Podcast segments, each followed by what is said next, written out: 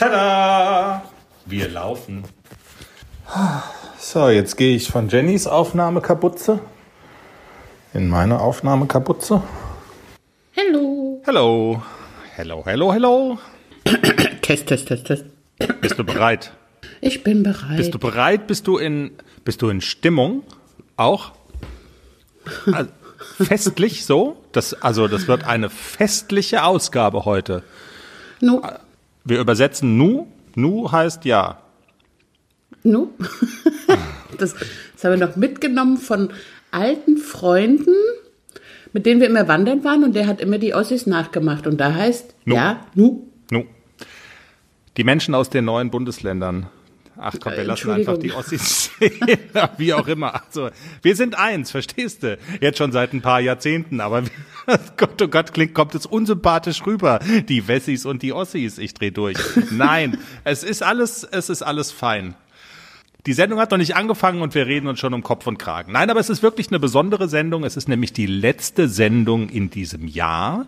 Wir gehen in einen kurzen Winterschlaf und wir wollen in dieser Ausgabe nochmal zurückblicken auf das Jahr 2019. Rückblicke, das klingt ja immer so ein bisschen langweilig, aber ich habe mich durch die alten Folgen gefräst und das ist so aufregend, Jenny. Es ist Wahnsinn, was wir alles hatten, wen wir alles hatten, wie viele Promis, wie viel Spaß. Irre. Episode. Wahnsinn. Wahnsinn. Episode 48. Jenny und Wahnsinn ist doch ein geiler Folgentitel, wo du sagst. Cool. Nu. So, jetzt wollen wir aber erstmal für das Festliche.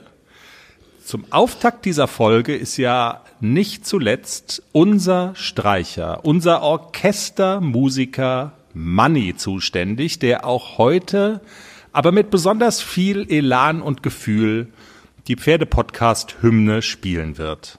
Er steht da, wie immer. Nicht nackig. Nein. Weißt du, wie der da steht, Jenny? Der Manni. Du sagst es mir. Ja. Der Manni hat seinen Amorelli Adventskalender komplett ausgeräumt. Der Adventskalender mit dem Sexspielzeug und hat sich alles, was da drin war, an den Körper gehängt. Er hat mich gefragt, ähm, übrigens, er hat noch ein Problem. Da ist so eine WLAN-Steuerungseinheit, die wohl irgendwie auch in dem Kalender war. Die vermisst er. er, weiß, er weiß nicht, er weiß nicht, wo die ist. Die vielleicht in irgendeiner Körperöffnung verschwunden. Schätzchen, Die Hymne.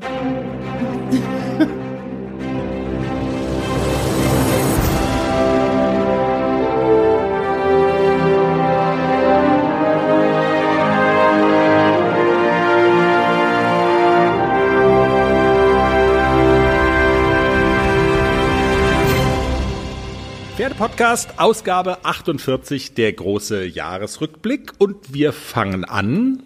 Mit dem Anfang würde ich vorschlagen, Jenny, oder? Es ist ein, ein ein, guter Plan. ein guter Plan. Ja. Wie, Die Idee zum Podcast Ja. war der Anfang. wie es eigentlich dazu kam. Man kann es in einem Satz sagen. Ich bin so ein, Du wolltest Ja. podcasten ich bin so ein und hast ein. Thema gesucht. Genau, ich bin so ein Radiomensch und wollte mal wissen, wie das mit dem Podcasten so geht, weil ich es irgendwie cool finde. Du hast Ahnung von Pferden und Naja. naja, ja, doch, schon ein bisschen. Und deshalb haben wir es einfach gemacht. Und Jenny hat in der ersten Folge so ein bisschen erklärt, was wir wollen und was wir können und was wir nicht können. Ja, hallo, auch von meiner Seite. also, erstmal wichtig ist es zu sagen, ähm, dass Ahnung von Pferden äh, nicht bedeutet, dass ich ein Profi bin. Ich bin kein Profi, ich bin ein Pferdenarr seit Kindheitsbeinen an und bin mit Pferden groß geworden und habe äh, langjährige Erfahrung mit Pferden. Und abgesehen davon, dass ich vielleicht dann und wann mal ein Preisgeld von 40 Euro gewinne, verdiene ich damit kein Geld. Es kostet nur Geld und macht jede Menge Spaß. Und der Spaß am Reiten und vor allem der Spaß an den Pferden ist das, was mich antreibt. Und um den Spaß am Reiten und an den Pferden geht es auch hier in diesem Podcast. Wobei man sagen muss, es gab schon so einen klaren Auslöser dafür zu sagen, ähm, wir machen jetzt diesen Podcast, so eine Art Initialzündung. Du selber besitzt ja drei Pferde und ähm, Pferd Nummer drei, also der neueste Neuzugang, der ist erst vor wenigen Tagen gekommen, der ist auch noch ganz jung. ACDC mit Namen und ähm, das ist ja nun äh, ein Pferd, das dein Herz überlaufen lässt.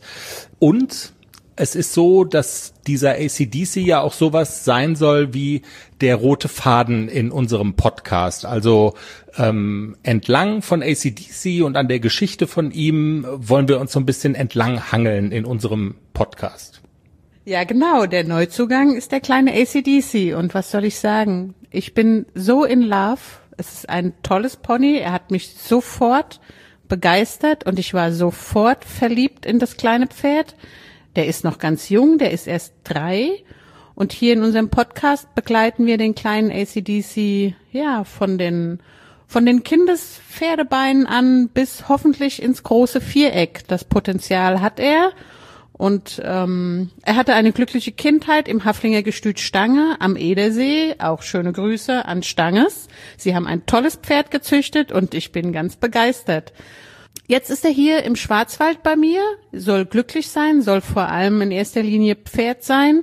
Er soll auch Sportpferd sein, aber er soll immer Pferd bleiben und er soll äh, artgerecht leben in einer kleinen Herde und er soll nicht eingesperrt sein. Und ähm, ich glaube, dass das geht, ein Pferd artgerecht zu halten im Offenstall und trotzdem große sportliche Ziele zu erreichen. Und mit einem Haflinger ins große Viereck, das ist ein sportliches Ziel. Und ich möchte in diesem Podcast über den Weg dorthin erzählen, weil ich glaube, es gibt noch mehr Leute, so wie ich, die Pferde lieben, die den Tieren gerecht werden wollen, aber trotzdem einen sportlichen Erfolg haben möchten und sportliche Ziele erreichen wollen. Und ich finde es ganz interessant zu hören, wie andere das machen. Wie packen andere Leute die Dinge an? Wie werden sie mit Problemen fertig? Und ähm, wie gehen Sie Probleme an, vor allem mit jungen Pferden? Da tauchen ja jeden Tag neue Herausforderungen auf und es ist ganz interessant zu hören, wie macht das jemand anders? Und ich würde gerne erzählen, wie ich es mache. Deshalb dieser Podcast. Ähm. Soll ich jetzt oder machst du? Ich könnte ja mal weitermachen, wenn du mich dann zu Wort kommen lassen würdest. Ja, du kannst sofort weitermachen, aber wir trennen die Highlights, die wir haben, natürlich mit einem Trenner. Und wie im Fernsehen. Wie im Fernsehen. Du hast in der letzten Folge, hast du es gebracht, Pferdle und Äffle. Jetzt auch bei das uns. Das ist der Hafer und Bananenblues. Soll ich nochmal singen? Nee, ne? Du hast nein, nein, ich habe das hier vorbereitet. Das ist der Hafer und Bananenblues. Das ist das, was jedes Pferd haben muss. So, und Kichern nicht vergessen. Kichern, kichern. Jetzt habe ich wieder dieses Lied im Ohr. Das ist der Hafer- und Bananenblues. Das ist das, was jedes Pferd haben muss. Weiter im Text. Ohne Hafer ist jedes Pferd schlaff. Und ohne Banane ist jeder Affe nur ein halber Aff. Äh, äh, wollen wir weitermachen? Wie viele Strophen hat das Lied? Schlaff. Also jetzt einfach weiter.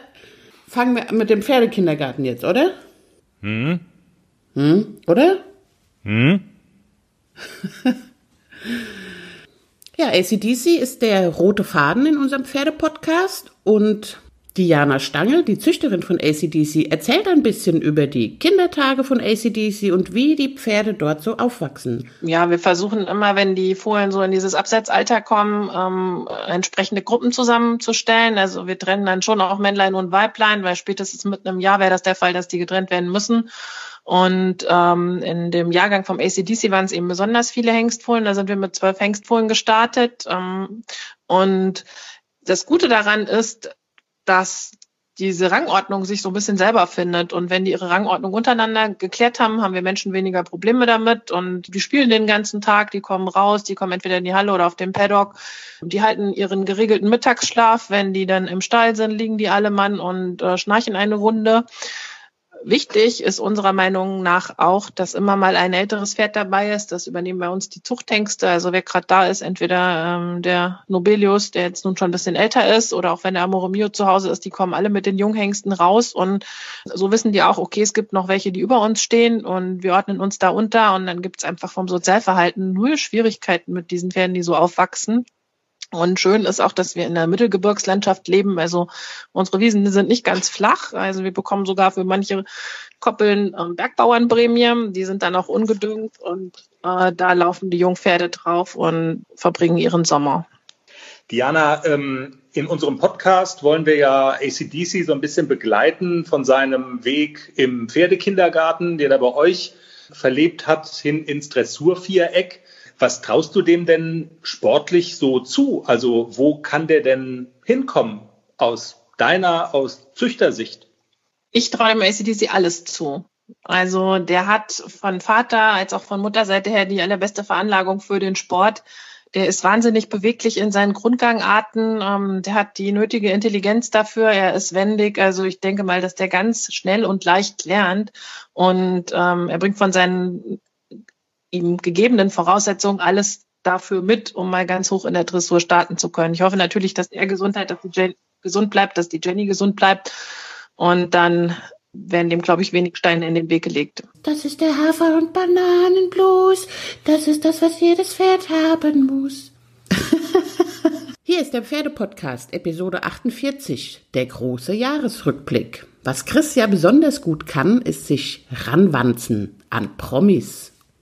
Das hat er gemacht in diesem Jahr, ganz oft sogar. Ich dachte am Anfang so, Interview mit Prominenten, die reden doch sowieso nicht mit uns. Wer sind wir schon? Wir sind ein popeliger Pferdepodcast, ganz klein, uns kennt keiner. Und Chris ist aber hartnäckig geblieben und unser erster prominenter Gast im Interview war Michael Geithner. Michael Geithner ist der Erfinder der Dualaktivierung. Das sind die blau-gelben Mattenhütchen und ähm, Stangen so, ja, den, ne? So diese, oder? So links-rechts-Begrenzung für Pferde? Genau, Stäng, also alles blau-gelb, Stangen, Matten, Hütchen. Und was er außerdem erfunden hat, die Equikinetik. Ähm, das ist ein Muskelaufbautraining. Der rote Faden bei Equikinetik ist dieses Intervalltraining. Und Michael Geithner ist vor allen Dingen jemand, den du sehr verehrt hast. Du hast seine Bücher gelesen. Genau, ich habe also ganz am Anfang, als ich das erste eigene Pferd hatte, das ist schon ganz lange her, ähm, da war ich natürlich aufgeregt, oh Gott, oh Gott, eigenes Pferd und was kann man alles falsch machen? Und da habe ich Michael Geithner entdeckt.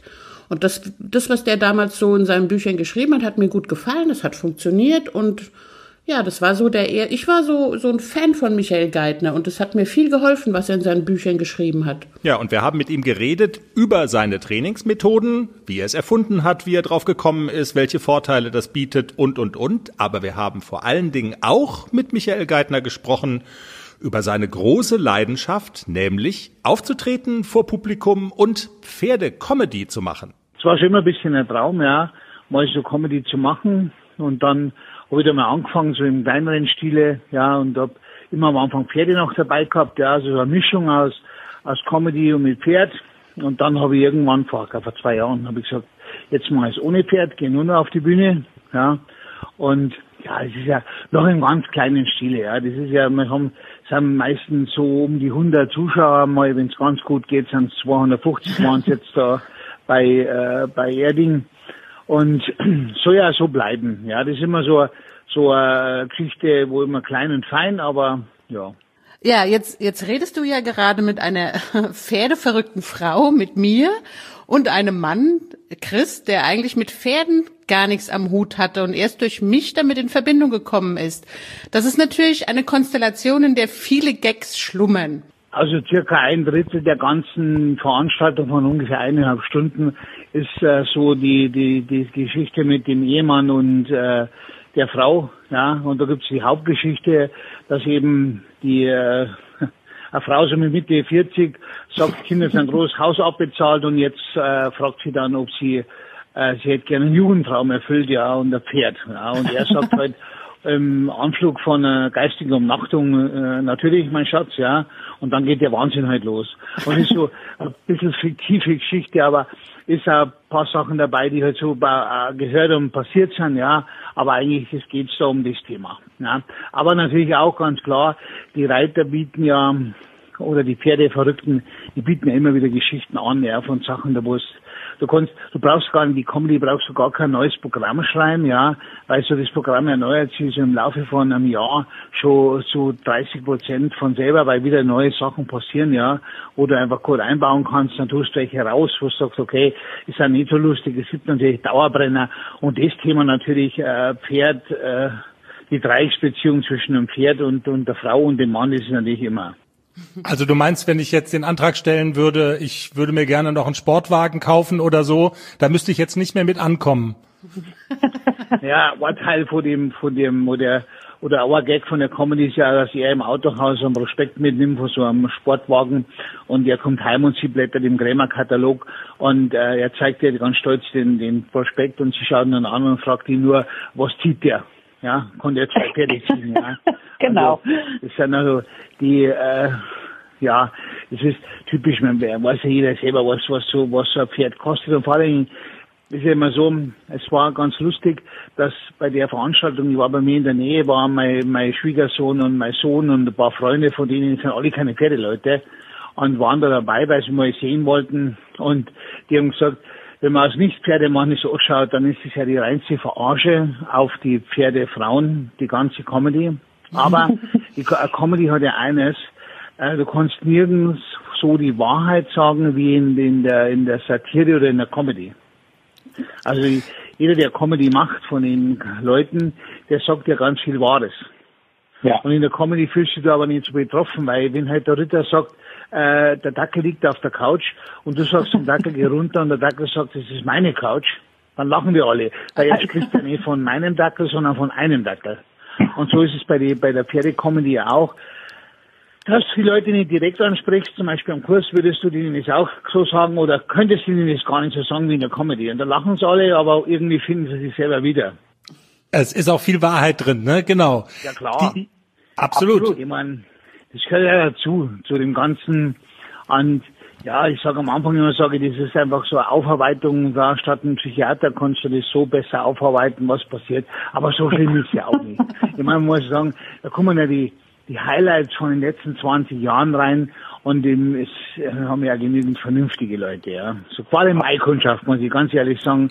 Also die blau-gelbe Kundschaft, das sind also in der Regel alles Leute, die wo nur einigermaßen normal ticken. Okay. Und die Geschichte mit dem Mesh auf dem Herd, dass der Mann entdeckt und es nicht blickt, die hast du dir ausgedacht, oder? Ja, klar, aber das, das, das kann ja vom Locker vom Hocker passieren, ja. Dass das reell ist, dass gekocht wird fürs Pferd, da brauchen wir nicht über diskutieren. Absolut nicht. Das, das ist wirklich reale Welt, ja. Äh, in vielen Gags in deinem Programm geht es um Haflinger. Jetzt habe ich ja selber zwei und ähm, die sind natürlich für die. Ko und? Alles bereit für den Einzug des neuen Kätzchens? Ja, steht alles. Ich habe mich extra informiert, was ich für den Start brauche. Ein gemütlicher Schlafplatz, hochwertige Katzennahrung, viel Spielzeug, ist alles bestellt. Aha. Und woher wusstest du, was das Passende ist? Ich habe einfach auf felbi.de geschaut. Da gibt's ausgesuchte Artikel von Top-Marken aus den Bereichen Futter, Snacks und Accessoires und auch die passenden Themenwelten für Hund und Katz. Gibt da zum Beispiel einen Magazinartikel, ein Kätzchen zieht ein, heißt der. Da konnte ich genau nachlesen, was ich brauche. Das ist ja super. Dann finde ich bei Felbi vielleicht sogar Tipps für das Reisen mit dem Hund. Du weißt doch, dass Wuschel bald mit auf Wanderung soll. auf jeden Fall. Und noch besser, bei Felbi gibt es eine große Auswahl an Outdoor-Bekleidung, auch für dich, von beliebten Marken wie zum Beispiel Fjellreven, Bergans oder Derbe, für die nächste Gassi-Runde oder eben die nächste Wanderung. Ein richtiger Lifestyle-Online-Shop für dein Tier und für dich. Spare jetzt 20% bei deinem nächsten Einkauf auf felbi.de mit dem Code AUDIO20. Alles großgeschrieben AUDIO20. Der Code ist auch auf alle Aktionen anwendbar, gültig bis 30. September 2024. Felbi, für die beste Zeit mit deinem Tier. Puff. Comedy äh, spielen die bei dir immer eine große Rolle. Wieso ausgerechnet der Haflinger? Also erstens mal, wir selber einen Haflinger gehabt, das war eigentlich mein, mein erstes Pferd, oder das Pferd, wo ich wieder eingestiegen bin, die Mira.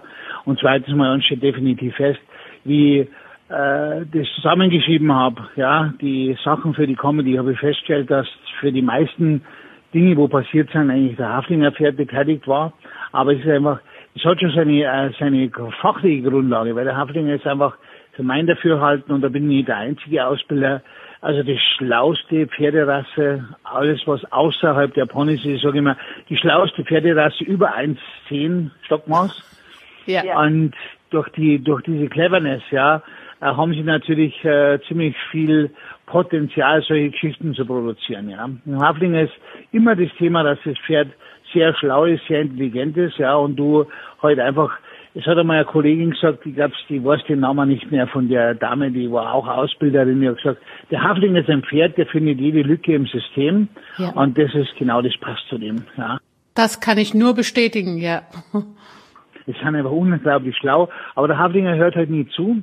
Der ist immer in Außenstellung, ob du ihn führst, ob du ihn reitest oder longierst. Und die Außenstellung hat ja, ist immer ein Indiz bei Pferden, dass sie manchmal von Hause schon nicht zuhören. Und wenn du ihn aber zum Zuhören bringst, dann ist es ein, ein gigantisch gutes Pferd. Absolut. Das, ja. Aber wir reden in unserem Podcast ja auch ganz viel, jetzt schweifen wir ganz kurz von der Comedy ab, also es geht halt auch um Jungpferdeausbildung und um Erziehung und so. Würdest du sagen, das ist besonders schwierig mit Haflingern, weil die halt so sind, wie sie sind? Pass mal auf, es ist immer so. Es gibt einen Grundsatz, der heißt, wenn du beim Pferd bist, bist du beim Pferd. Und das ist die Schwierigkeit, ja. Dass so ein Haflinger dich vielleicht noch mehr fordert wie ein anderes Pferd, ist schon ganz klar. Und dass er vielleicht erfindungsreicher ist in seiner, ja, in der, in der Lückenfindung oder in der, in der Nichtausführung von deinen Wünschen. Aber im Prinzip ist so, dass es immer schwierig ist, wenn du die Aufmerksamkeit des Pferdes nicht hast, ja. Und beim Haflinger wird es besonders deutlich, weil er besonders schlau ist. Aber im Endeffekt ist so, so ein Pferd hat ja auch so die, es hat ja auch Vorteile, weil du von so einem Pferd kannst du was lernen. Du lernst von einem Pferd, das unkompliziert ist, relativ wenig. Ich kenne Menschen, die haben im ganzen Leben bloß zwei Pferde gehabt, ja. Und das über 40 Jahre. Und die waren beide unkompliziert. Und dass die natürlich keine Herausforderung gehabt haben mit den Pferden, haben sie auch nicht viel lernen dürfen. Ja. Und nur wenn ihr Pferd fordert, ja, musst du nachdenken, musst du nachfragen, musst du zum Trainern gehen und musst dann mal schauen, dass du weiterkommst. Also so gesehen ist es sicherlich äh, äh, Segen. Auf der anderen Seite natürlich vielleicht ein bisschen schwieriger. Ja. Das ist der Hafer- und Bananenblues. Das ist das, was jedes Pferd haben muss.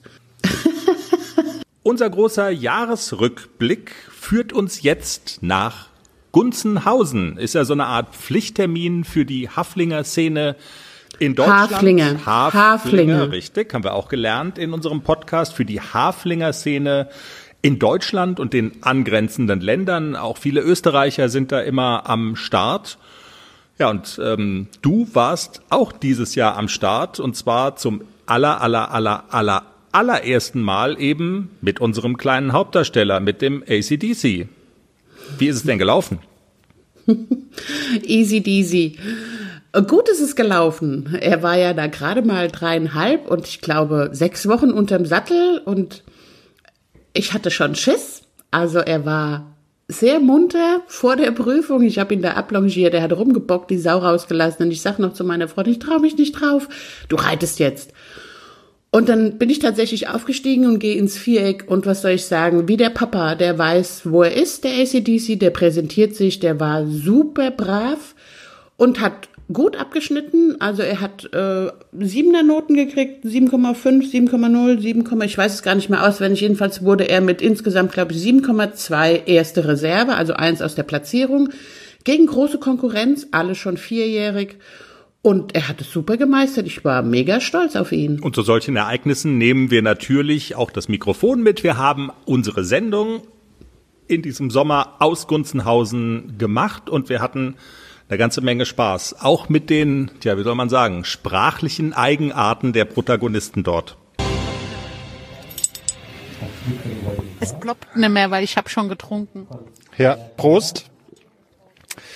Der Pferdepodcast aus Bayern. Folgentitel, gut, kann sich ja noch was entwickeln übers Wochenende, aber ganz weit vorne ist bei mir ja schon Der Easy Deasy. Die Richter hier haben den so genannt. Absolut Hammer ACDC. Na, nicht der ACDC, der, der, der Easy Deasy. Also das schreibt sich I-S, I, Easy, D-I-S-I. Der Easy Deasy. Auch, auch in einem Wort. Genau, easy deasy. Also ja, mei, der Easy Deasy, der Easy Deasy, ähm, ja, äh, warum haut das Bier eigentlich schon so rein? Das ist der Hafer- und Bananenblues. Das ist das, was jedes Pferd haben muss. Weiter geht's in der Reihe der Prominenten vor unserem Pömpel. Sandra Vor Schneider. unserem Pömpel, das ist ja Heißt Pömpel. doch so, das, oder? Ja, das ist der Fachausdruck für Windschutz auf Mikrofonen, Plopschutz genannt. Ja. Oder Ha haben wir aber doch drauf. kurz gesagt, Pömpel. Wenn ich so schwer atme, dass man das nicht hört. Weißt genau.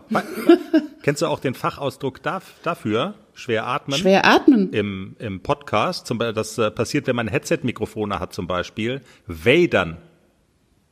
Darth Vader. Darth Vader. Jemand vadert, ja. Also, jetzt merken, okay, Radio, Radio Trash Talk. Wir, Vader. Das ist ja geil. Ich- Wenn ich dich jetzt in Zukunft in den Nachrichten höre, Schätzchen. Ja, aber die nur wenn ich Nachrichten Vader halt, mit Chris du? Berdrow und dann muss ich daran denken, dass du aussiehst wie Darth Vader, wenn du so Luft holst. Das machst du nämlich auch, das hört man. äh, können wir mal weiter skippen hier? denken. Wir, wir schweifen gerade sehr weit ab. Wir, wir schwimmen, Okay. wir schwimmen gerade sehr weit raus. Sandra Schneider, ein super sympathisches Interview mit der Pferdeprofin Sandra Schneider. Wir hatten viel Spaß mit ihr. Das ist eine ganz, ganz sympathische, so ein bisschen verrückte, aber es war super mit Sandra Schneider. Ja, und wir haben auch gerade ein neues Wort gel gelernt, Pferdeprofin. Listen and repeat. Der Profi, die Profin. Meine Fresse. und damit würde ich sagen, spannen wir unsere Hörer in der Tat nicht mehr auf die Folter, sondern das hier ist unser Gespräch mit Sandra Schneider. Und als erstes haben wir mal die Frage geklärt, Sandra, können wir uns darauf einigen, du zueinander zu sagen? Na klar, sehr gerne. Die Pferdeprofis, das ist ja so eine Sendung gewesen, durch die du uns immer super nahe warst. Ständiger Gast in unserem Wohnzimmer sozusagen. Jetzt bist du da ja seit, seit einiger Zeit nicht mehr. Und damit warst du quasi dann auch so für uns weg von der, von der Bildfläche. Deshalb vielleicht äh, zu Beginn einfach mal die Frage, dich gibt's noch, dir geht's gut und du hast immer noch mit Pferden zu tun? Fragezeichen. Genau, also die Pferdeprofis waren ja nur ein mini, mini, mini kleiner Teil von dem, was ich mache. Und äh, ich mache nach wie vor ganz genau das Gleiche wie vorher, nur dass nicht mehr ständig das Fernsehen dabei ist im Moment auf jeden Fall. Und ich trainiere nach wie vor Problempferde, ich bilde junge Pferde aus, ich gebe Seminare, ich mache Kurse, ich habe eine Akademie für ganzheitliches Pferdetraining ins Leben gerufen. Und äh, ja, mir ist nicht langweilig. Also ich bin sehr aktiv im Pferdebereich. Und mit dem Fernsehen fehlt dir offensichtlich auch nichts. Du klingst total munter und entspannt, ähm, wie man dich so kennt. Ja, also ich bin umgezogen mit meinen Pferden und wir sind hier sehr, sehr, sehr glücklich an dem neuen Ort, wo wir sind. Die Pferde haben hier wahnsinnig viel Platz, was mir super wichtig ist. Und ähm, wenn meine Pferde glücklich sind, bin ich auch glücklich. Also es ist einfach total schön im Moment und es könnte echt nicht besser sein. Also es ist wirklich alles toll. Okay, aber wenn wir über die Arbeit mit jungen Pferden reden, gibt es aus deiner Sicht Kardinalfehler, die immer wieder gemacht werden? Beziehungsweise anders gefragt, was ist bei der Arbeit mit jungen Pferden besonders wichtig? Naja, oft werden junge Pferde einfach überfordert und ähm, haben kein Mitspracherecht, sage ich jetzt mal. Also was ganz häufig ist, also das begegnet mir im Moment so oft, dass ich schon denke, was ist denn da los? Ganz, ganz häufig äh, Tinker, die vom Händler kommen, meistens aus Irland, ähm, jung, angeritten, aber völlig unreitbar. Und ähm, bei Tinkern denkt man immer, jojo, die können viel vertragen und so, aber das sind hochsensible Pferde. Und wenn man die einfach ähm, überfordert dadurch, dass man zu schnell vorgeht und Schritt zwei macht, obwohl Schritt eins noch überhaupt nicht sitzt, dann hat man irgendwann ein echtes Problem. Und das ist natürlich jetzt nicht nur bei den Tinkern so, sondern auch bei anderen Pferden, die jetzt äh, in der Grundausbildung sind. Und man möchte ja auch vielleicht ne, in drei Monaten aus einem rohen Pferd ein reitbares Pferd machen, was in allen drei Grundgangarten reitbar ist. Und ähm, die Besitzer haben wenig Zeit, die Trainer haben wenig Zeit und ja, dann wird das Pferd einfach zu schnell mit Dingen konfrontiert, mit denen es noch nicht klarkommt. Es wird nicht gefragt, ob das in Ordnung ist. Und dann passieren halt solche Sachen, dass man viel draufsetzt, obwohl das Pferd dafür noch gar nicht bereit ist. Mhm. Und wenn ich, ich meine, ich habe nur eine Chance, ein junges Pferd einzureiten. Eine einzige. Und wenn das schief geht, dann habe ich erstmal ein Riesenproblem. Und deshalb ähm, finde ich gerade die Ausbildung von jungen Pferden so wichtig, denn man legt ja wirklich den Grundstein für das gesamte spätere Pferdeleben. Und deshalb ist es so eine Vertrauenssache, wer mein Pferd ausbildet und wie das gemacht wird. Ne? Und bei mir haben die jungen Pferde wirklich immer Mitspracherecht. Das heißt, ich gucke immer, sind die einverstanden? Das heißt, wenn ich solche Aufstiegsspielchen mache, dass ich mich mal drüber lehne, dann mit den Beinen mal drüber gehe und so weiter, das Seil hängt immer durch. Ich halte die nie fest, die müssen freiwillig stehen bleiben. Wenn ich mich da das erste Mal draufsetze, bleiben die nicht freiwillig stehen, sind die noch nicht so weit. Und was nicht sein kann, ist, dass ich ein Pferd habe, egal ob alt oder jung, was von unten festgehalten werden muss, damit ich aufsteigen kann. Das ist ja wie eine Vergewaltigung. Das fällt total aus. Also da rege ich mich mega auf, wenn ich sowas sehe, weil ich möchte das Pferd ja nicht ohne seinen Willen besteigen. Das soll ja einverstanden sein. Und deshalb muss viel mehr darauf geachtet werden, dass die Pferde mit dem einverstanden sind, was wir machen, bevor wir die überfordern. Und oft merken die Leute das nicht. Wenn die ein introvertiertes Pferd haben, das sagt ganz lange nichts und plötzlich explodiert es und die Leute sagen, ja, der war ganz lieb und plötzlich ist er explodiert. Nein, er war nicht ganz lieb. Die haben vorher schon drei rote Ampeln überfahren. Aber die sehen das halt nicht. Und das sind halt solche Dinge, die ganz oft falsch gemacht werden, aus mangelndem Sachverstand, aus mangelnder Erfahrung oder einfach, weil es schnell gehen muss. Ja, also ich kann das wirklich bestätigen. Ich äh, reite ja jetzt das erste Mal meinen äh, dreieinhalbjährigen Haflinger an, beziehungsweise er ist jetzt angeritten und ich habe mir sehr viel abgeguckt von dir und der bleibt im Gelände am langen Zügel stehen, wenn ich aufsteigen will. Also es ist ein großer Erfolg. Das ist wirklich super toll und der hat sehr viel Vertrauen und ich habe es genauso gemacht, wie ich es bei dir in den Pferdeprofis gesehen habe und es funktioniert wirklich. Also ich bin ganz begeistert auch von der Methode. Also ich kann dieses Jungpferd, ich kann auf das Jungpferd aufsteigen mit durchhängendem Zügel. Das ist großartig. Super, schön. Ja, ähm, so muss das sein. Ja, jetzt hast du ja nicht nur Erfahrung mit Haflinger, du besitzt sogar selber einen, den Leo ja, genau. Legolas, einen Steinachsohn. ja. ja, genau. Also, also wir sind ja so eine Art Haflinger-Podcast, weil ich habe ja noch einen zweiten achtjährigen Haflinger und ähm, wir gehen dann davon aus, dass das natürlich auch dein Lieblingspferd ist, oder? Mindestens das cleverste Pferd. Ja. Ach, das ist immer, also wie bei einer Mutter, die kann ja auch nie sagen, welches Kind jetzt ihr Lieblingskind ist. Das schwankt auch immer so ein bisschen. Aber der Haflinger ist schon besonders. Er ist sehr besonders. Ja, ja, es ist ganz lustig mit dem. Es wird auch überhaupt nicht langweilig. Der ist jetzt 18 und okay. ähm, es ist wirklich so lustig mit ihm. Also gestern hatten wir wieder so ein mega lustiges Erlebnis. Ich meine, wie gesagt, er ist 18. Ich habe den seit ähm, seit seit elf Jahren habe ich ihn jetzt, genau. Und äh, also Haflinger sind ja, wie gesagt, also wirklich besonders, ne? Und der steht halt im Offenstall halt immer mit anderen Pferden zusammen. Und ähm, durch die Tatsache, dass ich ähm, immer eigentlich jetzt in den letzten Jahren eine eigene Anlage hatte, wo ich auch immer Praktikanten und Azubis hatte, sind wir meistens mit mehreren Pferden zusammen rausgegangen. Das heißt, ich habe vernachlässigt, alleine mit ihm ausreiten zu gehen. Das mache ich jetzt gerade wieder. Und das findet er ganz furchtbar, weil er ist auch Herdenchef. Und äh, sich von der Herde zu trennen, das sieht er ja erstmal gar nicht ein. Also ähm, es ist mega lustig. Wie gesagt, der ist keine drei mehr, sieht aber aus wie ein zweijähriger Hengst wenn wir dann zusammen losgehen, brüllt mir so ins Ohr, dass ich denke, ich kriege jetzt gleich einen Tinnitus in nächster Minute. Dann setze ich mich irgendwann drauf, nach drei Minuten, und dann versucht er erstmal sich und mich umzubringen, merkt dann aber, okay, es geht nicht und es kostet mich sehr viel Energie, ja, da bin ich halt brav. Okay. Und dann können wir reiten. Also der ist echt mega lustig. Und diese Haflinger sind ja auch mega konsequent und meinungsstark. Oh ja. Und es sind oft keine Anfängerpferde, ne? Also die machen schon Spaß. Das, ja, ich habe nicht so viel Ahnung davon, aber Jenny sagt das auch immer. Haflinger sind und und die sind auch clever einfach, ne? Also die haben ja. äh, sehr viel äh, Köpfchen einfach ist da mit dabei. Absolut, ja.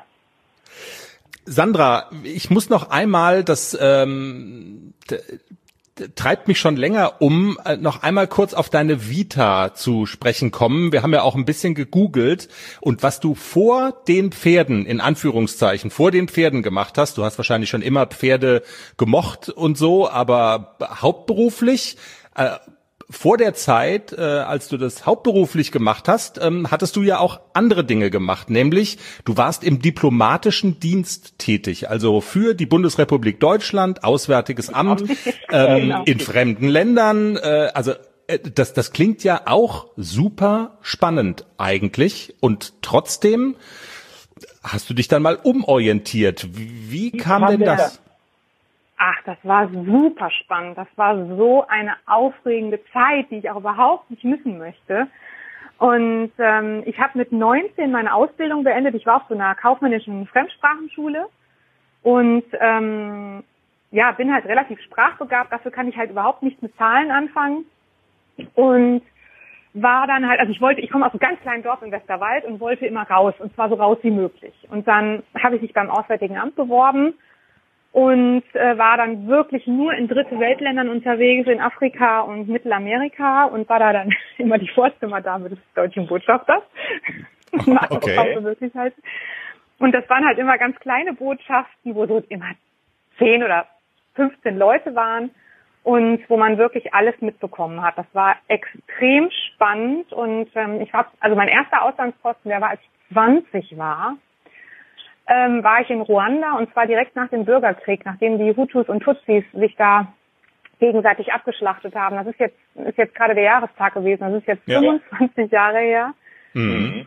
Und ähm, das war extrem spannend. Also ich habe da auch so tolle Dinge gesehen. Natürlich auch sehr, sehr schreckliche Dinge, aber auch ähm, einfach Dinge, die ich sonst wahrscheinlich in meinem ganzen Leben nie gesehen hätte, wie zum Beispiel die Berggorillas in den Nebelwäldern die habe ich dann besucht, weil ich natürlich immer schon ähm, tieraffin war, jetzt nicht nur für Pferde, sondern auch für andere Tiere. Und ähm, ja, das habe ich einige Jahre gemacht und ähm, bin dann der Liebe wegen nach Düsseldorf gezogen. Das Auswärtige Amt war damals ja noch in Bonn und habe mir dann dort einen anderen Job gesucht und äh, war dann bei einer internationalen Unternehmensberatung und ähm, ja, habe das auch noch ein einige Jahre gemacht. Also insgesamt habe ich zehn Jahre Vollzeit im Büro gearbeitet, bin aber nebenbei immer geritten mhm. und habe dann im Jahr 2003 ein halbes Jahr unbezahlten Urlaub genommen und auf einer Ranch in New Mexico zu arbeiten. Ja, und danach war ich so verstrahlt, da konnte ich nicht mehr ins Büro gehen. Das war dann vorbei. Das war dann die Weichenstellung sozusagen, ja. Okay. Absolut, ja. Und man, man findet, findet irgendwie, wenn man, wenn man so googelt, auch häufiger mal den Satz, dass du mit Pferden irgendwie mehr, mehr anfangen kannst als mit Menschen. Das klingt jetzt wahrscheinlich härter, als es ist, aber es ist ein bisschen, also offensichtlich ist ein bisschen was dran, oder ist das, äh, haben das irgendwelche ja. ver, ver, Verstrahlten da reingeschrieben ins Netz? Nee. Nee, nee, das stimmt schon. Also, ähm, ja, wie soll ich das ausdrücken? Also, Pferde sind ja, die lassen sich nicht beeindrucken von irgendwelchen Äußerlichkeiten oder ja, von irgendwas, was, was anderen Menschen vielleicht wichtig ist. Man muss nicht ständig mit denen reden und es reicht einfach, also ich finde die Gegenwart von Pferden einfach wunderbar und ich finde die Gegenwart von Menschen nicht immer wunderbar, muss ich sagen. Mhm. Also ich kann auch mal ganz gut ohne Menschen und ähm, ich bin sehr, sehr gerne unter Pferden einfach. Und ja, vielleicht bin ich auch ein bisschen eigenbrötlerisch, okay. Aber es ist, also ich kann sehr, sehr gut alleine sein und ähm, wie gesagt, ich bin dann auch wirklich gerne bei Pferden. Und das, das war wirklich schon immer so. Also als ich Kind war, war ich auch schon immer sehr, sehr gerne mit Tieren zusammen. Ja, und das hat mich wahrscheinlich auch geprägt. Das ist der Hafer- und Bananenblues. Das ist das, was jedes Pferd haben muss. Oh je, das nächste, was kommt, das musst du ansagen. Das ist irgendwie. Mein Highlight oh. des Jahres. Mein Highlight, wirklich. Erste Reitstunde Chris. Es war so lustig. Wir hatten so viel Spaß und Seitdem Chris das erste Mal auf dem Pferd gesessen hat, habe ich nie wieder so seinen geringschätzenden Blick gesehen, wenn ich aus einer Dressurprüfung kam und der Richter sagte 5,8. Hm. So wie, ach, hättest du nicht besser reiten können, so hat er mich immer angeguckt. Und Dann hat er das erste Mal auf dem Pferd gesessen und hat gesagt, okay, ich nehme alles zurück. Bei der lieben Hört- Nadine Hofer auf dem Berg. Ah, es war so schlimm. Vor allen Dingen der Helm. Der Helm, den ich tragen musste. Das ist so eklig. Ich muss den Helm von Jenny tragen und der ist so, das, sie ist gerade geritten und es ist so feucht. Ich, also, was da drin ist in diesem Stoff von dem Helm, es ist von streichbarer Konsistenz. Es ist wirklich, es ist ehrlich ekelhaft. Und der Rest des Outfits war auch spektakulär. Ich sehe nicht gut aus. Ich weiß schon. Nein, aber das muss man wirklich auch sagen. Ich habe ja keine Reitkleidung. Also so, ich, ich weiß schon so Stiefel. Er reitet nackt nur mit Stiefeln. Ich reite angezogen mit einer Jeans und Turnschuhen. Ich, das sollte man nicht tun, aber mit Helm, der sich wahrscheinlich nach einer halben Stunde selbst abschnallt und dann ins Auto zurückläuft. Aber gut. Ähm, ja, also es ist so ein bisschen. Und ich habe aber, also mit meiner Kleidung habe ich aber auch ein Statement gesetzt. Ich habe nämlich mein Muppet Show das Tier-T-Shirt an. Manna, Manna. Die, die, die, die, die. Na, dann gehen wir jetzt mal. Ab aufs Pferd. Äh, also ich kann chillen, weil die Nadine da vorne steht und der, keine Ahnung, also der, als, als hätte er schon fünf Weizen drin, weißt du? Also der völlig, aber also dir jetzt auch mal nicht geschadet, ne? ja, richtig. Ich bin stocknüchtern. Aber das, also du hast doch mal gesagt, bei der Ausbildung von dem ACDC, die Bremse muss installiert sein. Wenn der jetzt loslaufen würde, ich wüsste nicht, was ich machen soll. Und also den, den anzuhalten. Ho! Ja, aber dann ist irgendwann der Moment gekommen. Es war ja schon ziemlich lange gefühlt eine Stehstunde, aber irgendwann bist du dann losgeritten. Bauch rein, Bauch rein, Bauch rein. Nein, Schultern zurück. Ich sag den Reitschülern immer, kuschel mal deine Ellbogen an deinen Körper, kuscheln, kuscheln. Genau, und dann gehen automatisch die Schultern zurück. Kuscheln an deinen Oberkörper. Du kannst dich auch festhalten, wenn du unsicher bist. Er schreit nicht. Jetzt geht der Schritt. Das erste Mal. Jawohl. Ich darf nicht lachen, aber es ist sehr witzig. Also wir sind immer noch am Schritt reiten und jetzt muss er Übungen machen. Im Schritt auf und ab, auf und ab.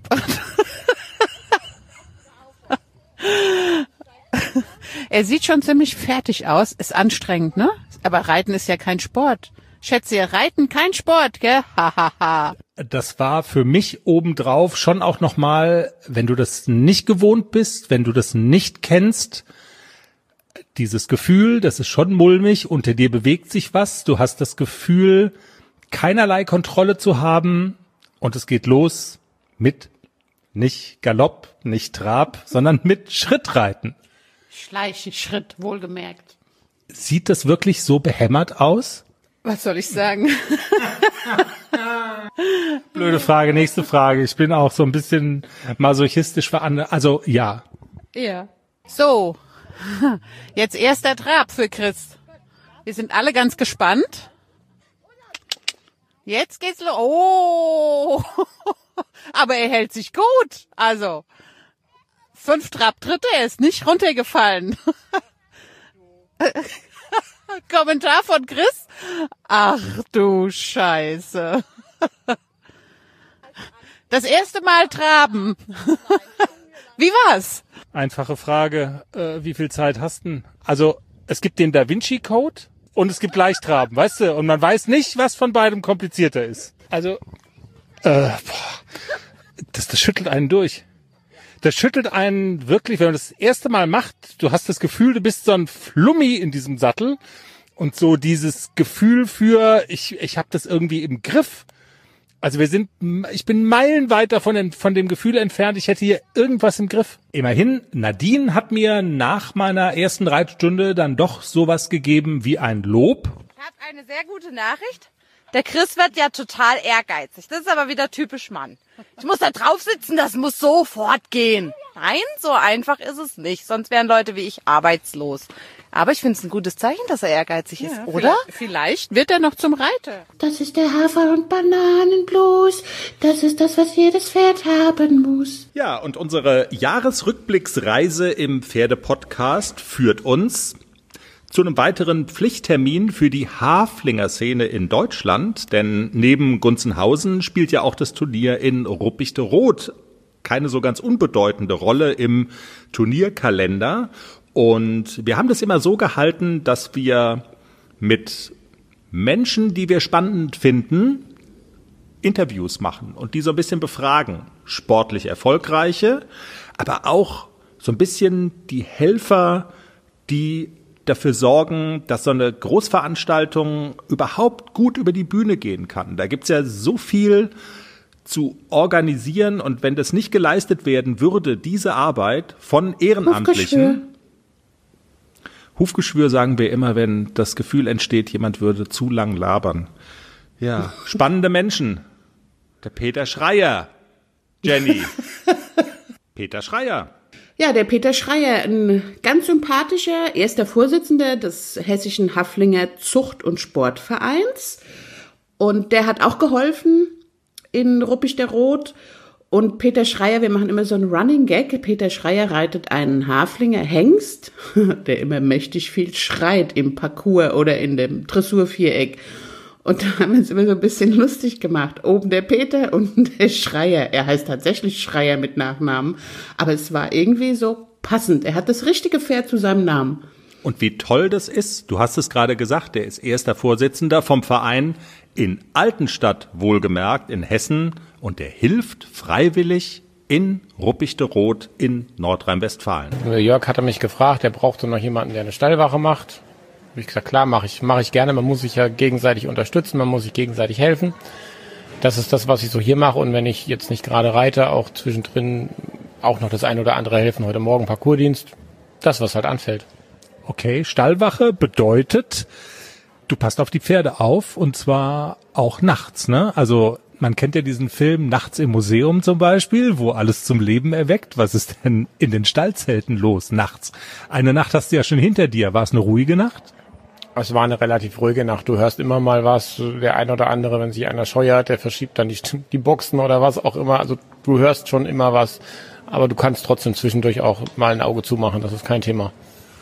Aber du musst schon hinhören. Also das ist quasi deine Aufgabe, wenn ein Pferd zum Beispiel randaliert oder so, dann danach zu gucken, ne?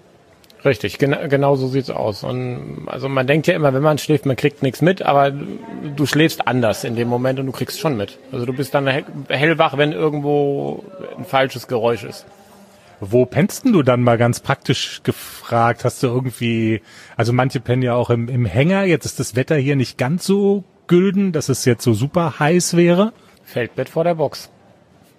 Wow. Also, und das macht dir nichts aus. Ist, es ist okay für dich. Klar ist es, klar ist es okay. Logisch. Also, das geht ohne Probleme. Feldbett, Schlafsack, Isomatte noch drunter. Das passt schon. Das ist der Hafer- und Bananenblues. Das ist das, was jedes Pferd haben muss. Jenny, und jetzt wird's ganz eindeutig traurig. Wir hatten viel gute Laune in diesem Jahresrückblick bis hierhin. Wir haben viel gelacht. Tja, und jetzt, und auch das gehört dann so ein bisschen dazu, leider in diesem Jahr, dass es Highlights gibt und manchmal aber auch Tiefschläge. Und was jetzt kommt, war ganz ohne Frage ein riesengroßer Tiefschlag. Ein großer Verlust. Nixon ist gestorben. Im Alter von? Acht Jahren. Ich muss gerade schon wieder weinen, wenn ich dran denke. Ja, Nixon lag morgens tot auf dem Paddock, ein Aortenabriss. Ja, auf dem Höhepunkt der Saison, eine Woche vorher, hatte er hier in Fautenbach die L-Dressur gegen Warmblüter gewonnen. Es war großartig. Er hatte, er hatte eine super Phase. Er lief genial und ja, wir hätten dieses Jahr ganz sicher auch noch in der M-Dressur durchgestartet und aber sollte nicht sein. Und der Tod von Nixon kam ganz überraschend, hat mich wirklich umgehauen und ich habe auch eine ganze Zeit lang gebraucht, um das zu verkraften. Und ja, wie man hört, ist es immer noch nicht so ganz verwunden. Wenn ich so dran denke, als Chris es jetzt erzählt hat, dann kommen einem wieder die Tränen und man denkt immer noch so, es ist irgendwie noch so ein bisschen unfassbar, dass, dass er einfach tot ist. Und wir haben lange drüber nachgedacht in dieser Phase, ob wir hm, auch eine Podcast-Pause machen, ob wir das zum Thema machen, ob wir da drüber reden. Und weil es aber doch sehr viel Anteilnahme gab von unseren Hörern und auch Nachfragen gab, wie ist es denn passiert, was ist da passiert, haben wir uns doch dazu entschieden, ja, zumindest so eine kurze Folge zu machen, in der wir an Nixon erinnern und in der wir auch darüber erzählen, was denn da genau passiert ist an diesem 5. August 2019. Ja, ähm, ich bin dann direkt zum Stall gefahren und ja, hab Nixon, ich muss gerade einmal durchatmen, hab Nixon dann auch tot auf dem Paddock liegen sehen und die Familie Suche stand auch dabei und ja, also es war dann wirklich so. Ich wollte es auch nicht glauben, aber es war wirklich so. Nixon lag tot auf dem Paddock. Wir haben dann alles abgesucht, also nach Anzeichen, wie ist das passiert, was ist passiert und ähm, wir, wir haben alle gemeinsam, also Sucher sind ja auch sehr Pferde erfahren und ähm, wissen auch, worauf sie schauen müssen. Wir haben dann aber auch alle gemeinsam, wir haben nichts feststellen können. Also das Pony lag wirklich ganz friedlich auf der Seite und war tot. Es gab keine Verletzung, es gab keine Anzeichen dafür, dass er eine Kolik hatte und ich sage das immer so elend verreckt ist. Also es gab überhaupt gar keine Anzeichen dafür, dass es irgendeine Aufregung, Fremdeinwirkung oder sonst irgendwas gab. Die Vermutung lag dann nahe, dass ja Nixon tot umgefallen ist aufgrund eines vermutlich Aortenabrisses, also die äußeren Anzeichen sprachen auch dafür. Also es gibt immer so, so Zeichen dafür, wenn ein Pferd an einem Aortenabriss gestorben ist. Diese Anzeichen gab es auch und ich will das jetzt nicht im Detail beschreiben. Das kann passieren. Das kann passieren bei Pferden, die noch ganz jung sind, die alt sind, die gut trainiert sind. Also das ist, glaube ich, das passiert einfach bei Pferden, bei Menschen so ist das Leben. Man muss das, glaube ich, wirklich so sehen. Ja, und der, der einzige Gedanke, der, der mich in dem Moment wirklich so getröstet hat, war, dass er offensichtlich nicht leiden musste, sondern dass er wirklich mhm. innerhalb von Sekunden tot war. Es war ein ganz, ganz friedliches Bild. Also ihr müsst euch das nicht vorstellen, dass das gruselig war. Natürlich ist es gruselig, ein totes Pferd anzuschauen, aber es war auch friedlich. Wie reagieren denn die beiden anderen Pferde in der Herde, die es ja auch noch gibt, dann auf den Tod ihres Kameraden. Ähm, wie haben Globus und wie hat der kleine ACDC reagiert? Also äh, Globus lässt vermuten, dass er in der Nacht sich schon verabschiedet hat. Der war auf der Koppel und der kam auch nicht, als wir da rumstanden und ja, Leute und normalerweise sind Pferde dann ja neugierig, aber der kam nicht nach vorne in den Stall. ACDC ist immer wieder um Nixon rumgegangen, hat geschnuppert, hat geschart, hat geschaut, was da passiert ist. Und äh, aber ich glaube, dass Pferde das sehr viel schneller verstehen und akzeptieren. Ihr Instinkt sagt ihnen dann, äh, der Kumpane ist tot und äh, die nehmen das dann so hin, wie es ist. Also man hat auch nicht den Eindruck, dass die beiden ihn schmerzlich vermissen. Die haben sich verabschiedet und das Leben geht weiter. Jenny, wir wollen diese Sonderfolge ja auch so ein bisschen dafür nutzen, nochmal an die schönen Stunden mit Nixon zu erinnern, vielleicht nochmal so ein bisschen aufzuzeigen, was für ein besonderer Kerl der auch war. Und das war er ganz bestimmt. Alleine wenn man an die Tage zurückdenkt, als du ihn quasi ausgesucht hast. Und man muss ja sagen, die große Frage ist noch, hast du ihn ausgesucht oder hat er dich ausgesucht? Ich glaube, es spricht mehr für die zweitere Theorie. Ja, ich muss jetzt lächeln, weil Diana mir erst viel später, als ich Nixon schon bestimmt ein Jahr oder so hatte, erzählt hat, dass er die beiden ersten Interessenten für ihn einfach mal grußlos in den Dreck gesetzt hat und hat mir das wohlweislich nicht vor dem ersten Probereiten erzählt und ich ja, wir haben den Nixon angeschaut, der wurde vorgeritten, ich habe mich draufgesetzt, der lief in Uhrwerk, Schritt, Trab, Galopp, alles fein, alles klar, nehme ich, fühle ich mich wohl. Und im Nachhinein habe ich erst erfahren, dass er sehr, dass Nixon sehr großzügig war, mich auf seinem Rücken zu dulden. Ja, und wir okay. waren dann sofort auch entschlossen, der ist es. Ja, der ist es. Und was dann begonnen hat, war im Grunde genommen eine wirklich wunderbare Zeit mit einem sehr besonderen Pony.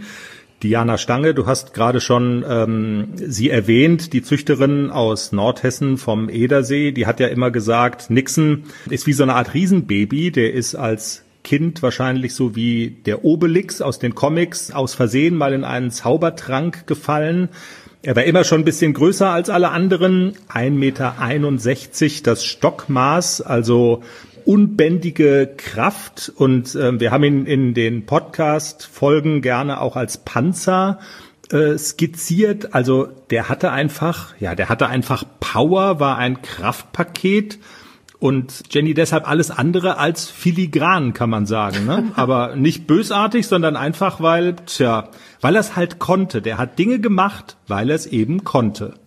Genau. er war sich seiner Kraft, glaube ich, auch durchaus bewusst und er stand zum Beispiel im alten Stall, stand er immer vorm Eingang. Und wenn, das war eine Herde mit 30 Pferden, wenn da weniger erfahrene Pferdebesitzer mit ihrem Pferd raus wollten, dann ist er kurzerhand einfach mitgegangen. Er hat sich da durchgedrängelt, hat gesagt, okay, ich gehe mit. Dann, bis dann irgendwann mal die Stallbesitzerin an die Tafel geschrieben hat, wenn Nixon am Eingang steht, bitte nur mit Gerte Pferde rausholen. Also das hat ihn, das war Nixon. Also so war er einfach. Er hat sich vorgedrängelt, wenn es ging. Er hat sich durchgepanzert, weil er es konnte. Der Panzer mit dem Hasenherz. Auch das war Nixon und deshalb, er war irgendwie auch so eine Art Achterbahnpferd auf der einen Seite, tja, der Ungestüme, das Kraftpaket. Ich gehe da jetzt mal durch, zur Not auch durch den Zaun, wenn du mich nicht durchs Tor rauslässt. Und dann aber auch derjenige, auch darüber haben wir gesprochen, tja, der sich bei X gruselt und dann nirgendwo mehr hingeht und nur noch nach Hause will. Also da musste man erstmal drauf schlau werden und man musste damit klarkommen, Jenny. Ja, er war auch ein Hasenherz. Also er hat, wenn irgendwas gruselig war, äh, dann hat er sich nicht getraut. Dann hat er immer die anderen vorgehen lassen. Geht ihr erst mal gucken, ob das gefährlich ist, dann komme ich auch. Ja, das hat ihn irgendwie aber auch super sympathisch gemacht, wenn man so ihn betrachtet hat und gedacht hat, mein Gott, du kannst da einfach hingehen, du bist ein Riesenpferd, du hast ganz viel Kraft.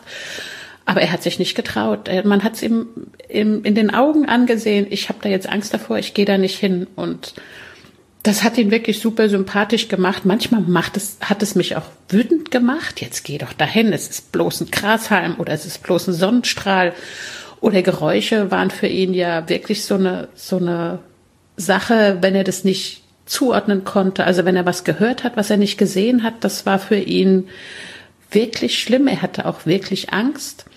Und man konnte ihn auch nicht beruhigen dann. Also er war wirklich so in seiner Angst dann auch gefangen vor Geräuschen, die er nicht zuordnen konnte, dass man wirklich nichts mehr machen konnte. Dann war halt der Panzer in der umgekehrten Richtung, wo er so, nein, ich gehe da auf gar keinen Fall hin.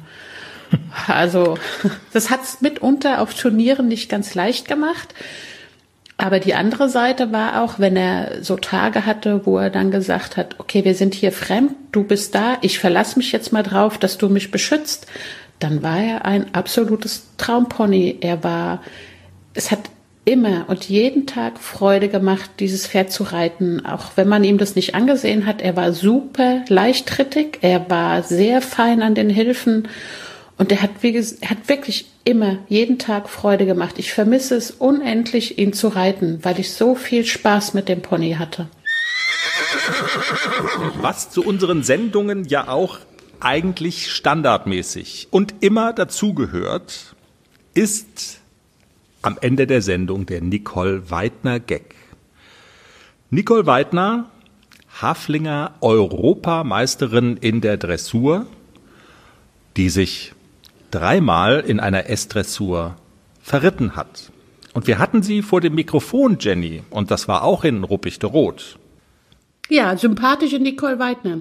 Ich kannte sie vorher nur vom Namen und vom natürlich, ich habe sie immer reiten sehen und so und irgendwie, du hast mich gefragt vorher, wer ist denn da noch Spannendes in Rot, den wir interviewen können? Genau. Und dann habe ich gesagt, Nicole Weidner ist Europameisterin 2018 in der schweren Klasse Haflinger Dressur. Also ich, die ist da, die steht auf den Starterlisten. Das ist bestimmt spannend, wenn wir die interviewen. Und wir haben sie kennengelernt. Also wir, wir waren uns sofort sympathisch, wir haben uns sofort gut verstanden.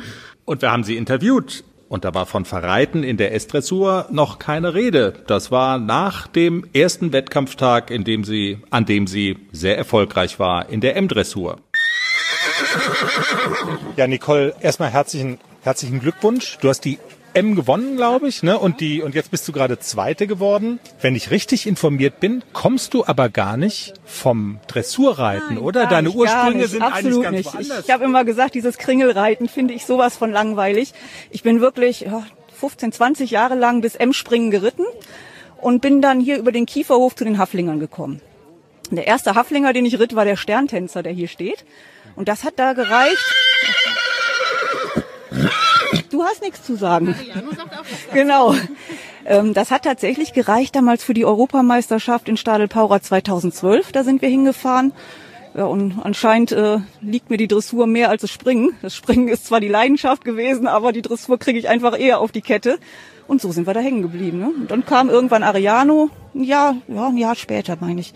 Ich habe ihn jetzt sechs Jahre hier bei mir. Und wir haben angefangen, ja, von der ersten Dressurpferde A bis jetzt zur ersten S-Dressur.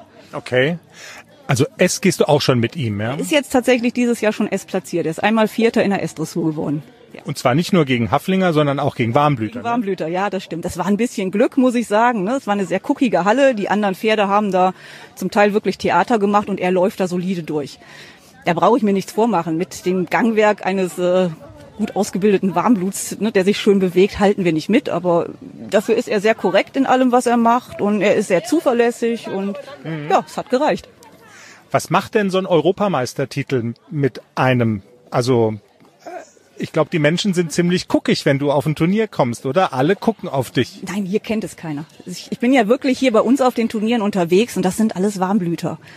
Das weiß keiner. Das ist mal irgendwie so ein bisschen hier in der Zeitung damals verbreitet worden, aber ich kann jetzt nicht sagen, dass das irgendwas ausmacht. Nee. Aber von daher ist Kieferhof dann aber nochmal eine besondere Situation, weil hier weiß es natürlich jeder. Hier weiß es jeder. Auf diesem Haflinger Turnier ist es natürlich so. Ja, das stimmt.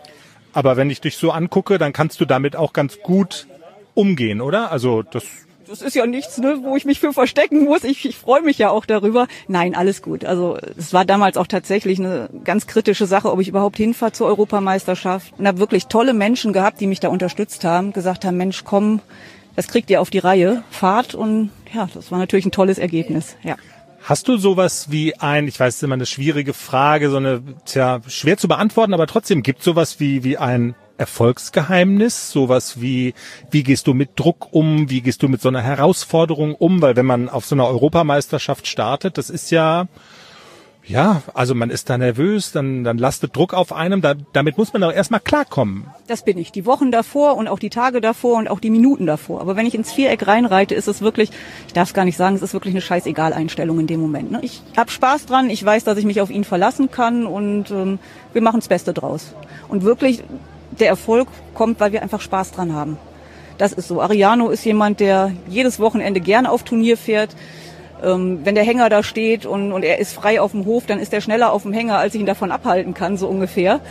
Ja, für ihn ist das einfach toll. Ne? Wir reiten nicht viel. Ich reite immer nur so ja, zwei, drei Pferde ab. Mehr machen wir gar nicht. Das heißt, zu Hause im Training muss er wesentlich mehr leisten als hier. Das weiß er. Und ja, hier hat er dann noch seine Show, die ganzen anderen dabei, die ganzen, jetzt hier die Haflinger, das ist ja nochmal toll. Aber auch die Warmblutstuten, das ist für ihn schon ja, so eine Single-Party mit anfassen, so ungefähr. Also mag der auch diese, diese Situation, Turnier? Unbedingt. Er ist jemand, je lauter die Leute klatschen, umso größer wird er. Das ist schon so ein kleiner Angeber und so eine Rampensau. Das ist er. Okay. Machst du das beruflich, Pferde? Nein, nein. Ich arbeite beruflich tatsächlich ähm, in, im Büro und äh, das mache ich alles nebenbei. Und du hast eine sehr vernünftige Entscheidung getroffen in, seinem, in, in deinem Leben. Du hörst den Pferdepodcast. Wir sind ja so absolut, stolz. Absolut. Ja, jede Folge. Okay. Äh, damit hätten wir jetzt gar nicht gerechnet, also weil wir haben das in der letzten Folge ähm, gesagt, ja, wir fahren hier na, zum, zum äh, Kieferhof und Da ist Nicole Weidner da und äh, ja. Ich hatte Jenny schon gesagt, ich saß wirklich hellwach im Bett, als ich das hörte und habe gedacht, ach du je, oh je. Aber ja, ich freue mich. Nein, ich höre wirklich. Ich, wir hören jede Folge, wir haben da wirklich Spaß dran. Ihr macht das toll. Das ist der Hafer- und Bananenblues.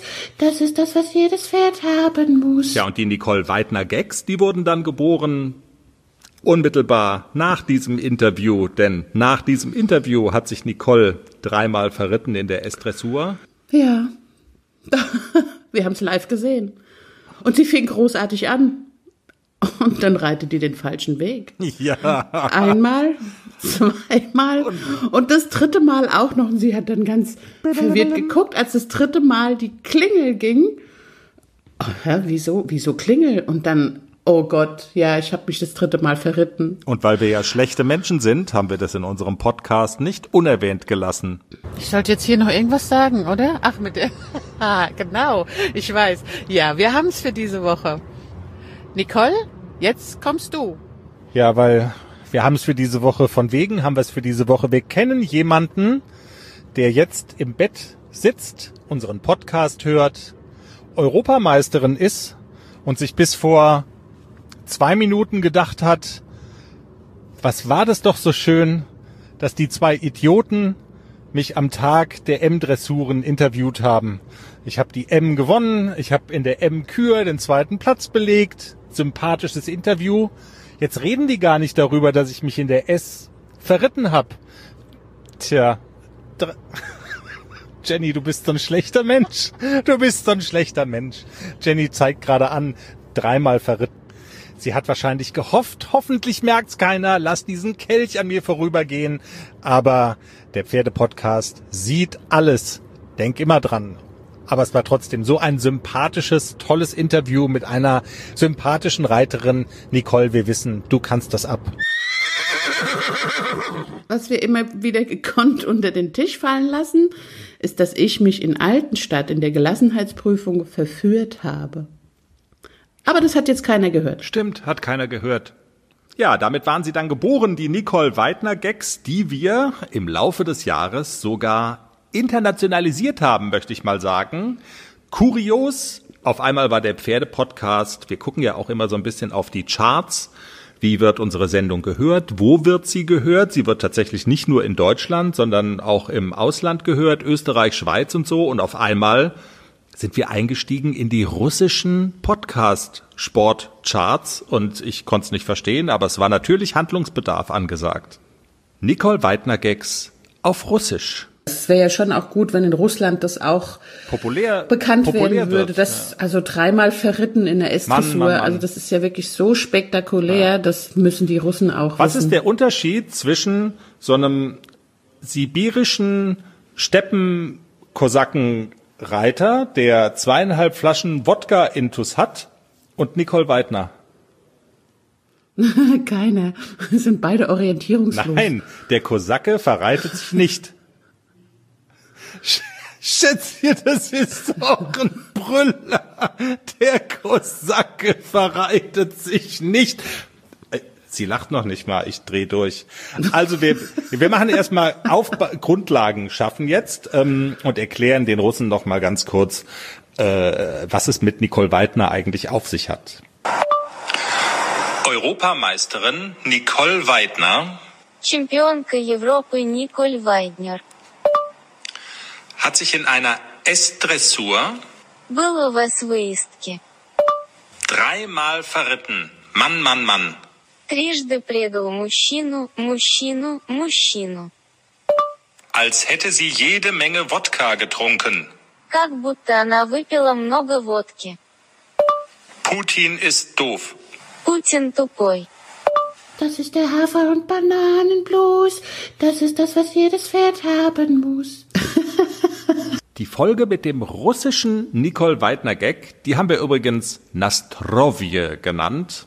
Und Nastrovje, das würde ja fast schon für ein Schlusswort in unserem großen Jahresrückblick taugen, denn an Weihnachten, da wird ja auch gerne mal das ein oder andere Getränk zu sich genommen.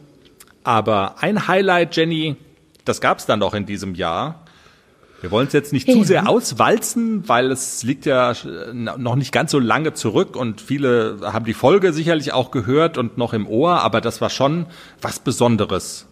Du triffst einen Megapromi in der Pferdewelt. Ja, das war wirklich was Besonderes. Also im Ranwanzen bist du ja echt cool, stark.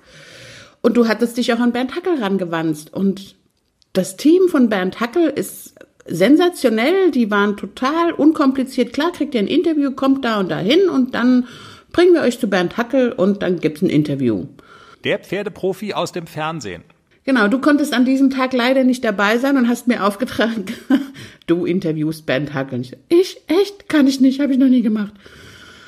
Du hast mich sehr gut angeleitet und hast mit mir trainiert und ich habe dich an diesem Tag noch von Marbach angerufen, dreimal vorher und habe gesagt, wie fange ich nochmal an, was soll ich sagen? Und du hast es ganz geduldig mit mir durchgesprochen und ich habe es, glaube ich, auch ganz gut hingekriegt. Mein erstes Interview das hast mit du? Bernd Hackel. Das hast du. Man kann sich davon überzeugen. Die Folge ist noch gar nicht so alt. Ich glaube, die vorletzte oder so. Müsst, ich, müsst ihr mal gucken einfach. Man bist auf dem Episodencover auch abgebildet ähm, mit Bernd Hackel. Deshalb wollen wir jetzt nicht einen ganz langen Ausschnitt daraus spielen. Das kann sich jeder, denke ich, dann noch mal selber nachhören, wer sich dafür interessiert. Du hast mit ihm aber auch gesprochen. Und damit sind wir beim Thema Weihnachten. Wie sieht denn Weihnachten bei Bernd Hackel aus? Wie läuft das ab auf der berühmten 7P Ranch? Wir suchen händeringend jemand, der einen Stall macht. Meistens bleibt es dann an uns hängen, weil das Stallpersonal will dann natürlich frei haben, klar. Wobei wir wirklich super Leute haben. Also die sind ja immer da, wenn es brennt und pressiert. Und ja, wir machen unseren Stall. Dann gehe ich heim zu meinen Kindern und dann feiern wir Weihnachten. Wie auch immer Weihnachten bei euch, liebe Pferdepodcast-Hörer, so abläuft. Wir wünschen euch ein frohes Fest und auch einen guten Rutsch, Jenny, schon, ne? Weil. Ja. Das ist die letzte Pferde-Podcast-Ausgabe in diesem Jahr. Wir machen eine kleine Pause. Großartiges Jahr. Also aus Pferdepodcast-Sicht war es toll. Es hat viel, viel, viel Spaß gemacht. Wir haben dazugelernt. Manchmal höre ich mir nochmal die Ouvertüre an und denke so, Gott, sind es Amateure. Und wir werden, wurden von Folge zu Folge aber auch besser. Auch, und auch dank unserer Hörer, wenn ich das mal kurz einwerfen darf, weil das hat ja. den Pferdepodcast auch ähm, ausgemacht in diesem Jahr, dass relativ schnell sich so eine Community gebildet hat, ähm, die sich munter an Diskussionen beteiligt. Wenn wir mal irgendwie eine Frage haben, hat jemand einen Tipp zu diesem und jenem Thema, da kommt immer ganz schön viel zurück und das fühlt sich richtig gut an ja, sehr viele treue Hörer, die man inzwischen mit Namen auch schon kennt, wie Marco Hofmann, Andreas Bieber. Also das ist wirklich so so bisschen, als würde man sich im wahren Leben auch kennen. Und das ist wirklich großartig. Das Reiterstübchen ist ein so ein Instagram-Account von einer Hörerin, die auch zum Beispiel relativ regelmäßig äh, kommentiert. Absolut. Das macht viel Spaß. Wir bedanken uns bei euch allen fürs Zuhören. Wir kommen im Jahr 2020 wieder in alter Frische. Am 13. Januar sind wir wieder da mit Episode 49. Bis dahin habt eine sehr gute Zeit, habt schöne Weihnachten, kommt gut rein ins neue Jahr. Bis dann, macht's gut. Tschüss. Darf ich jetzt Dito sagen? So für schöne Weihnachten und so? Wünsch ich euch auch. Die Profin hat gesprochen. Tschüss. Tschüss.